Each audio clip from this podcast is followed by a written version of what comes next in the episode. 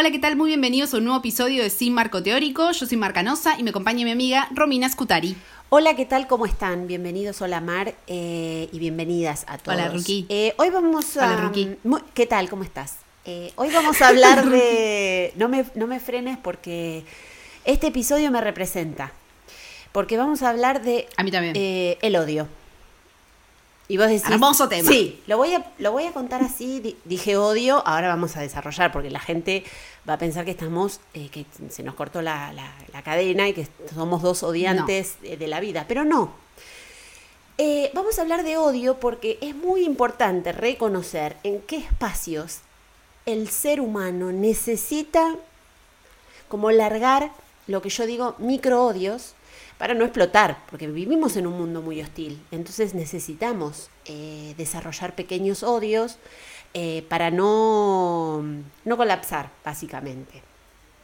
Seguramente aquellos que nos están escuchando deben decir, "Ay, no, yo no odio. Bueno, pensalo bien, porque seguramente sí odias. Y en- ¿Qué no vas a odiar? ¿Qué no vas a odiar, Juan Carlos? Te pedimos. Pensá bien, pensá dos veces. Nos referimos a eh, odiar pavaditas de la vida cotidiana y poder expresar de alguna manera eso que estás sintiendo, eso que no te gusta, eso que es desagradable, sin herir a nadie, sin lastimar a nadie. Pero vos te, eh, te vas con la conciencia tranquila de haber eh, sacado esa, esa dosis de veneno. Claro. No sé si te pasó alguna vez. ¿Qué no me va a pasar? Soy experta en esto, Rookie. Si hay lo que me representa a mí es el odio. No, pero pará, no quiero, no quiero parecer como una hater de la vida. Sí. Pero vamos a hablar del odio en la vida real, no del odio en redes. Porque de hecho, cuando me parece a mí, cuando vos tenés, como decías vos, esos micro odios, esos odios que te agarran. A ver, yo soy una persona que soy muy intensa en general. Sí. Como si yo te hago algo, algo me gusta, lo quiero hacer, lo hago al 100. Tipo, doy todo. Soy intensa, jedeo a todo el mundo, soy como vos me conocés.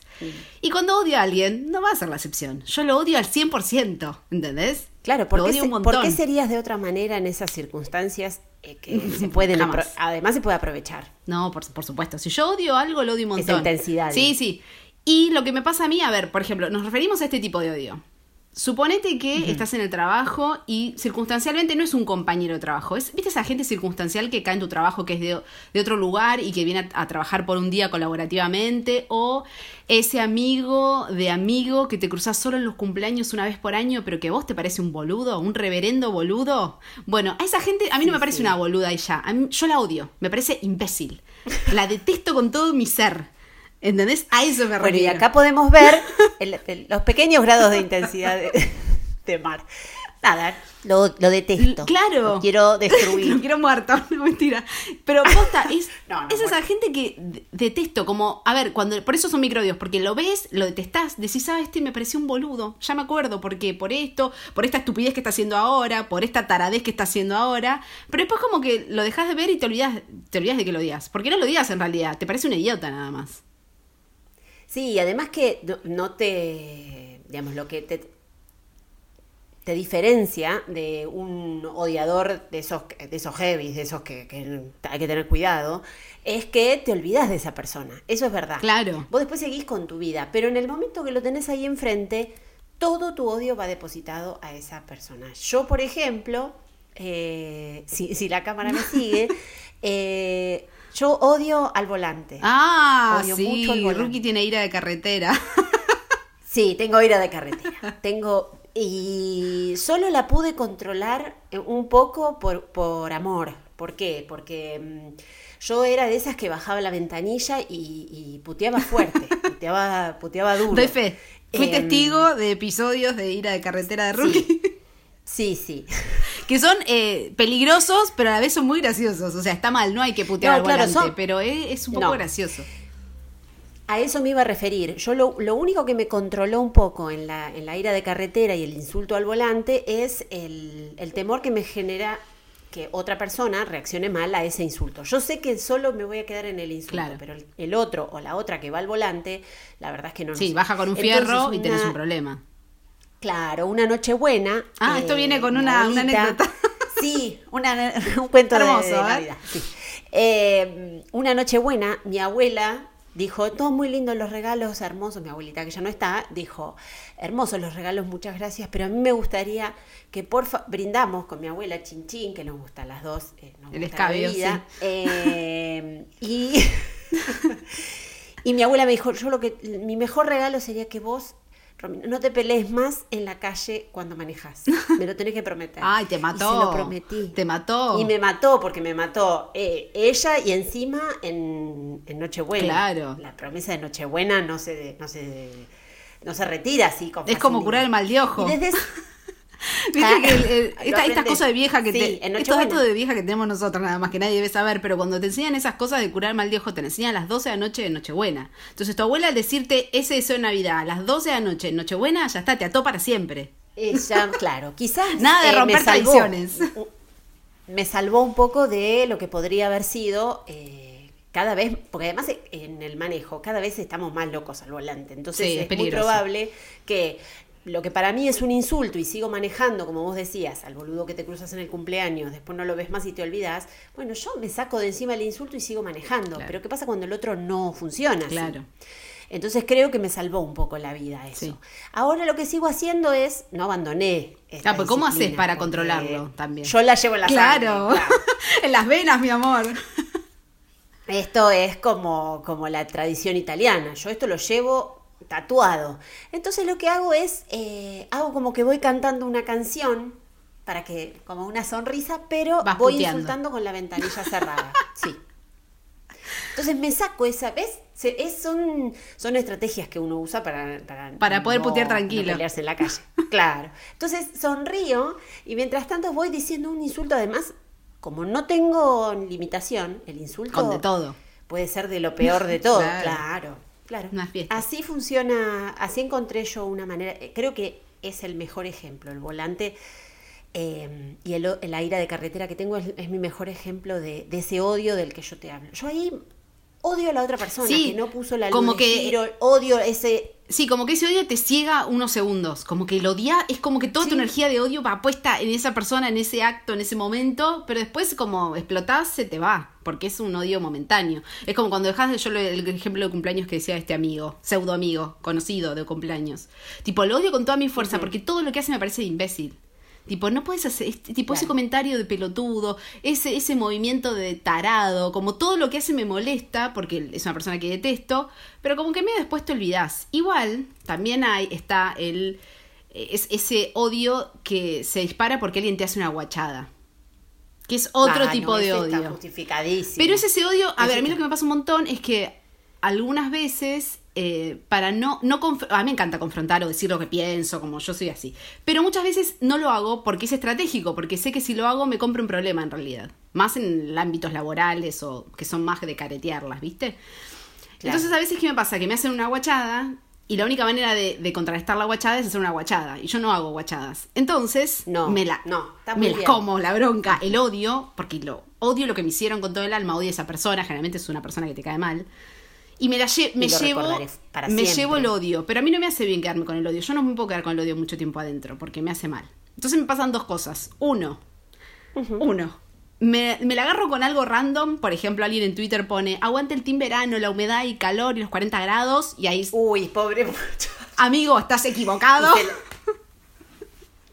Sí, claro, se, se morfa ese, mm, esa traspolación de odio. sí, pero igual no le voy a... No le voy a... Loquillo que no, le voy a poner nada, pero lo que digo por, tipo, por dentro digo, no es que sos un tarado, ¿cómo te va a gustar 40 grados con humedad? Hay gente que está mal en el mundo. Entonces ahí me empiezo a calentar con eso. O la otra que hago un montón es, como no le puedo decir nada a esa persona que detesto porque es un imbécil y me hizo una guachada, no le puedo decir nada porque no me conviene, porque me va a traer más problemas, me llevo la bronca y cuando llego a mi casa o cuando estoy tranquila, lo tengo que hablar con alguien. Tipo, tengo que hablarlo con mis amigos por ah, WhatsApp o con mi pareja o con quien sea, tengo que sacarlo fuera. Porque siento que a veces cuando digo las cosas, como que me las saco y no sé, muchas veces pasa que cuando hablas con tus amigos de alguien que te hizo una guachada, tus amigos te dicen, sí, sí, tenés razón, y como que uno necesita escuchar eso, sí, sé que me hizo una guachada y está mal, como dame, dame aliento, estás de mi lado, bien. Sí, te, te validan el enojo. Claro, como que está, bien, estar enojada. Enojarse con cosas, las guachadas hay que, sí, yo me voy a enojar, no por eso voy a reaccionar al mismo nivel de la guachada. Eso es lo que...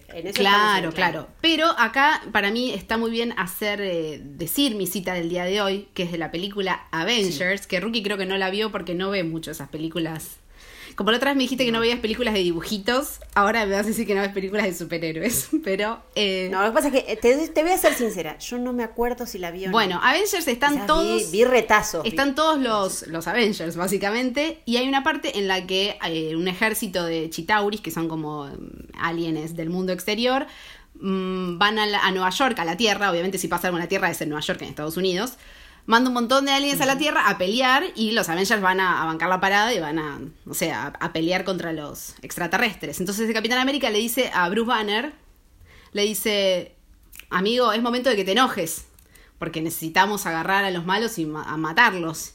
Y Doctor Banner, que, que es Bruce Banner, que es Hulk, en realidad le dice, es que ese es mi secreto, capitán, yo siempre estoy enojado, le dice. Como él lo que hace es controlar el enojo me encanta. ¿Entendés? Él controla el enojo y es Bruce Banner, pero en realidad está siempre enojado. Por él siempre sería Hulk. Bueno, y siento que un poco a veces yo soy como Hulk y Banner. Como que soy más, soy más como que tengo muchas cosas dentro, como mucho eh, apasionamiento, ira y cosas. Y bueno, y la vida y los años me han enseñado como aplacarlo y contenerlo y no sé qué. Sí. Así que creo que es una gran cita. Sos como, sos como, eh, como Hulk con mejor pigmentación y eh, con, además, claro, estrategias, porque uno es verdad. Eh, para mucha gente, esto iba a decir, recién me hiciste acordar algo, el enojo es un, es un como un estandarte, un modo de, de, motor de, vida. sí, un motor de vida. A una realidad muy hostil, muy hostil, un mundo muy hostil. Entonces está, está muy bien también. Ojo, porque eh, también ocurre que muchas veces el odio lo trasladamos a alguna situación, eh, como decías vos, porque no lo, no lo pudimos implementar en, otro espacio. Claro. ¿no? Como, bueno, qué sé yo, no sé. Eh, suponete que en el trabajo estás mal y no lo podés hablar, no podés plantear lo que te, te está poniendo mal en el laburo, entonces, bueno, lo trasladás a otro lado. Y vos decís, ¿por qué yo odio tanto, no sé, las remeras naranjas? Y bueno, qué sé yo, porque porque trasladaste seguramente lo de otra cosa a, eh, a, esa situación, a ver a alguien caminando con una remera naranja. Estoy dando un ejemplo muy pavote. Bueno, que me gustan a, mí. lo que me pasa, a, veces me pasa que tengo días, bueno, antes cuando se podía salir, todavía estamos en, situación de home office mientras grabamos este episodio, em, cuando se podía salir yo iba a trabajar y a veces tenía días muy agotadores, bueno, ahora también, pero en ese momento tenía días muy, agotadores, muy largos. Trabajaba en un lugar que era lejos de mi casa encima, entonces viajaba una hora de ida, una hora de vuelta. Es como eh, jornadas eternas. Y me acuerdo que un día volvía en el bondi una hora, infierno total, hacía calor, hacía como... ¿Viste esos días que hace mucho calor pero hay demasiada humedad y todavía no es verano?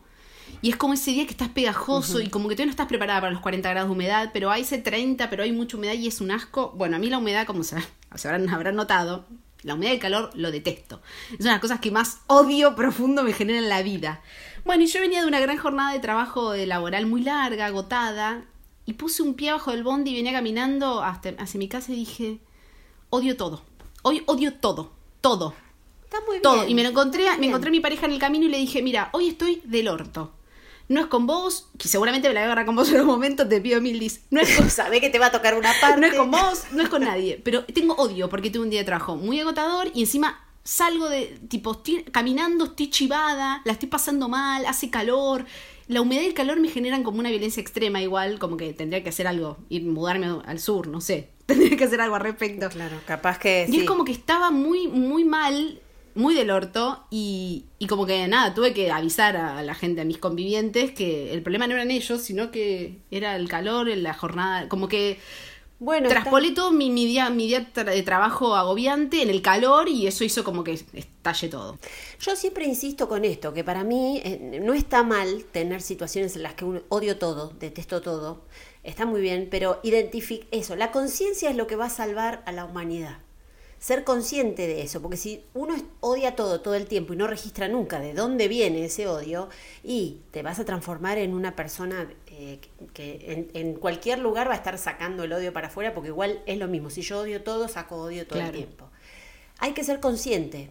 Hoy odio todo porque es esta situación que no me gusta. Bueno, en algún momento se me pasará. O ahora estoy odiando a este Gil que está al lado de la parrilla opinando mientras el asador hace el asado en el cumpleaños me voy a olvidar de este chabón, pero registro, ah, sí, este no me caía bien por esto. El señor de adelante mío, la señora de adelante mío, no puso la luz de giro. Me enojo en ese momento, pero después sigo manejando. Claro, y te olvidas, obvio. Y te olvidás, porque si no, no, no es vida. Igual para mí las estas iras eh, circunstanciales que decimos, estos odios eh, que pasan rápido, fugaces, para mí se, como que yo, a mí lo que me, da como refugio es saber que termina rápido. Por ejemplo, cuando vuelvo de trabajar y hay humedad y estoy en las puteadas y odio todo, digo, pará, me llego, me baño y yo sé que se me pasa. Ya está. Porque se me va el calor, porque ya largo las tensiones del día y me tomo un vinelli, una cosita y ya se me pasó todo. Entonces lo que tiene bueno el odio circunstancial es que es como es algo que necesitas como para explotar y sacártelo, pero también se pasa. Y cuando no se te pasa, a mí me pasa a veces que cuando el odio me perdura un poquito más, que decía eso de esa estrategia de hablar con amigues o hablar con mi pareja para como intentar sacarlo para afuera, a mí me hago algo que para mí quizás esto, si algún terapeuta escuchando me puede decir si estoy mal o, si está bien lo que hago. Que haya alguno. Sí, bueno, a mí algo que hago un montón es cuando algo, viste, me dura más de lo que debería. Eh, por ejemplo, viste cuando, eh, que el sentimiento es parecido a esto, cuando tenés que estudiar para un examen y todo, estás boludeando y sentís todo el tiempo que tenés algo que hacer constantemente, como que hay algo de trasfondo que es ir a estudiar, eso es lo que tenés que hacer. Bueno, cuando el odio me dura más me pasa eso, como que todo el tiempo lo tengo ahí de trasfondo, como que pienso en algo que me molesta y y digo, ya sé que es eso, pero no quiero ahora pensarlo. Bueno, molesta, molesta. La manera de sacármelo de ahí atrás es me encierro en el baño, en la cocina, en la habitación, donde sea, y hablo conmigo. O sea, pero no tengo un diálogo. Tipo, lo, lo digo. Bueno, no, lo que te, está molestando, lo que está molestando es esto, pero está molestando por este motivo y esto. Pero fíjate que capaz es esto, como empiezo a tener un diálogo, una locura total. Ay, se, te charlas a vos. Pero no es que tengo un diálogo. yo no sé si está bien, pero bueno, si te Pero no es que tengo un diálogo, ¿eh? No es que estoy loca y digo, che, Mar, ¿qué opinas vos? Oh, sí, yo opino que. No, no, no. Vamos a tomar un café, sí, dale, vamos, ¿pagás vos? No, pago No, lo que hago es, empiezo a decir, a poner en palabras todo lo que, lo que pienso sobre esa situación, intento como hasta buscar como aristas de esa situación y como que termino de hablar después de un rato, a veces son 15 minutos, a veces es 40, a veces es cuando me estoy bañando lo hago, como que mato dos por uno. Eh, y siento que después como que me alivio, ya está, me saqué el cosito ese de ahí atrás, se me pasó. Si es algo en lo que no puedo tomar acción, porque si es algo en lo que puedo tomar acción es más fácil, vas, accionás y se desactiva. Pero viste que hay veces que no podés, porque no hay nada que puedas hacer, como es algo que te molesta y, y está ahí. Claro, eh, me hiciste, me hiciste pensar, porque yo recién decía, estoy hablando como de la ira de carretera y esto, me hiciste pensar qué hago yo para sacármelo de encima. Y sabés que a veces me pasa, me sirve, lo que pasa es que a veces me, me gustaría indignarme un ratito más, pero muchas veces tipo veo que alguien, por ejemplo, me enojo con alguien, la luz, ¿para qué compraste un auto sin, sin luz de giro, flaco, que era más barato? En mi cabeza esto, ¿no? Y después eh, sigo manejando y digo, no, pará, Romina, porque capaz el chabón tiene algún problema o está en medio de una situación difícil, está manejando como puede. Al rato me aparece. Pero me funciona como pensar que el otro no lo hace para molestarme. No, que no lo hace para molestarte a vos. Eh, lo, hace inconsciente. No, lo hace porque le, salió así. Sí, hay mucho inconsciente manejando también en la calle, ¿no? Sí, Vamos a decir todo. Hay gente que no le importa el de al lado. Pero generalmente cuando uno comete errores así de, mm, al, volante pequeños, cosas que, digamos, no ponen en riesgo al otro, eh, muchas veces pasa porque uno viene con sí, cosas en la cabeza. Entonces me ayuda a pensar eso. Digo, bueno, capaz no sé, está en medio de un problema o no sé, lo, rajar o la claro. del trabajo y o tiene un pariente internado. Yo siempre pienso que tienen a alguien internado y me calmo cuando se me ocurre alguna. Ay, a mí me gusta mucho decir cuando van muy rápido manejando, le digo, ¿qué pasa, Favaloro? ¿Tenés que hacer un trasplante? digo eso. un, día te, un día te van a contestar, tengo a mi hijo internado y vamos a tener un problema. Sí, no, no, yo todo. Ah, todo con la ventanilla cerrada. no, grito más. todo con la ventanilla cerrada. ventanilla cerrada. Sí, pero a veces funciona eso, pensar que el, lo que el otro hace mal no es en contra mía, el otro no sabe ni que estoy ahí. Claro es que, bueno, se equivocó, cometió un error como todo el mundo. Capaz tendría que analizar un poquito más qué relación yo tengo con el fracaso y el error. Pero no lo vamos a hacer en este, este, episodio no, es sobre, alcanzaría la vida. sobre esto, Rookie, este episodio. Es sobre el odio temporal, momentáneo, microodio, como quieras decirle.